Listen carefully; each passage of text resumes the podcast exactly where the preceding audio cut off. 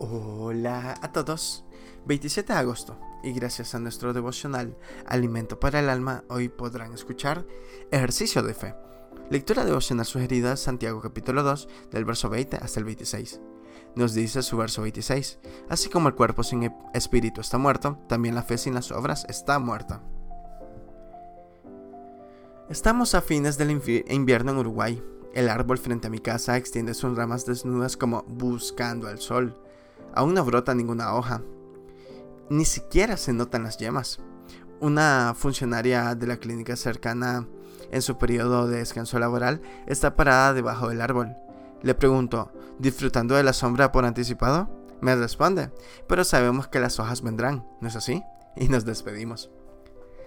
Al entrar en mi casa surgieron pensamientos en mi mente, junto a ellos un texto bíblico. Es, pues, la fe, la certeza de lo que se espera, la convicción de lo que no se ve. Hebreos 11.1.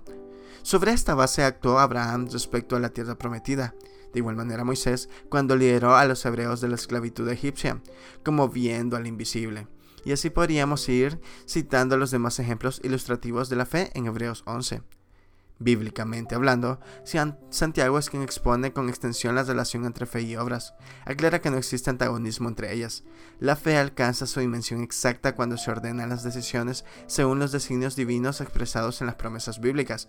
Ambos se complementan. En el mundo actual, frecuentemente hay momentos en los que pareciera difícil vivir de acuerdo a la fe. Quizás entonces se debería orar con mayor fervor y frecuencia, lo que los apóstoles pidieron a Jesús. Señor, aumentanos la fe. Con esa actitud, miremos el árbol, aún desnudo, y vivamos como si le hubieran nacido las hojas y ya hubiera sombra. Devocional escrito por David J. Corvino en Uruguay. La fe considerada, la fe considera hecho lo prometido. Muchas gracias por escuchar.